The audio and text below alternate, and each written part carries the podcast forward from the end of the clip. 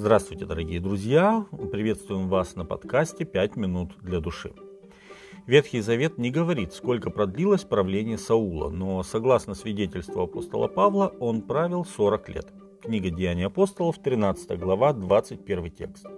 Видимо, Павел, который носил также еврейское имя Савул, будучи потомком Вениамина, как и Саул, хорошо знал историю своего племени. Так вот, длительное правление Саула, впрочем, как и правление любого другого монарха в Израиле, было неоднозначным. За это долгое время у Саула были и победы, и поражения, духовные подъемы и духовные падения. Искушения и соблазны постоянно восставали на его душу, а в конце своего правления его главной задачей была попытка поймать и уничтожить своего зятя Давида, в котором он видел прямую угрозу своей власти. Часто Саула причисляют к так называемым нечестивым царям, так как конец его правления был отмечен его полным разрывом с Богом. Но все-таки начало его правления проходило под божественным руководством. Священная летопись говорит нам, что после помазания Саула на царство Бог дал ему иное сердце. Первая книга царств, 10 глава, 9 текст. Еще вчера его ум был занят поиском отцовских ослиц, а сегодня он должен научиться думать обо всем израильском народе и о проблемах, с которыми он столкнется как государственный деятель, политик, военачальник и лидер. С одной стороны, Господь сразу же начал наделять его способностями, необходимыми для этого важного служения. А с другой стороны, Бог начал преобразовывать его видение, амбиции и устремления, таким образом, чтобы дела Божьи стали для Саула важнейшими вопросами в жизни. Спустя столетия Господь через пророка обратится к народу с обетованием. «Дам им сердце единое, и дух новый вложу в них, возьму из плоти их сердце каменное, и дам им сердце плотяное». Книга Иезекииля, 11 глава, 19 текст.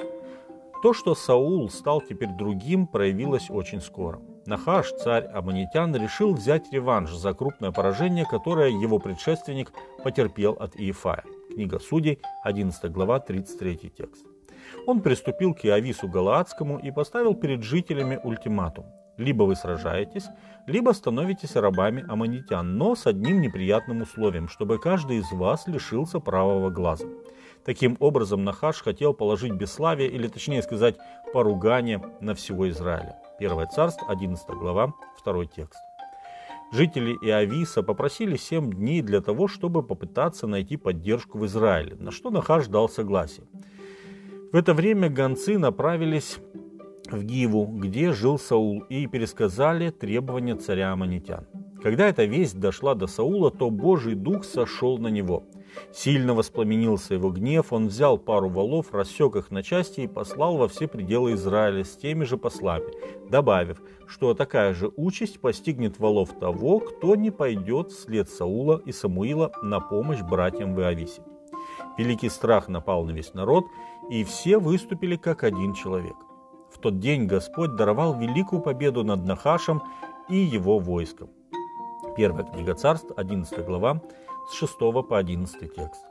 Жители Иависа Галаадского были очень благодарны Саулу за это спасение и сохранили память об этом. Через много лет, когда Саул и его сыновья погибли в битве с филистимлянами, именно жители Иависа Галаадского пришли и похоронили их тела, выставленные филистимлянами на всеобщее обозрение на стенах Бевсана. Первая книга царств, 31 глава, с 11 по 13 текст. К сожалению, очень скоро интересы государства и Божья воля уступили место личным страстям в сердце Саула. Неверие и гордыня стали его роковыми искушениями. Он сам не заметил, как, предавшись им, потерял возможность связи с Господом. В последнее время его царствования Господь не отвечал ему ни во сне, ни через Урим, ни через пророков. Первое царство, 28 глава, 6 текст.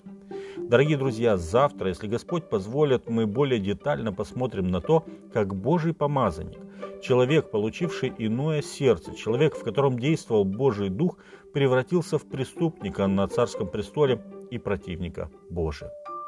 С вами были «Пять минут для души» и пастор Александр Гломоздинов.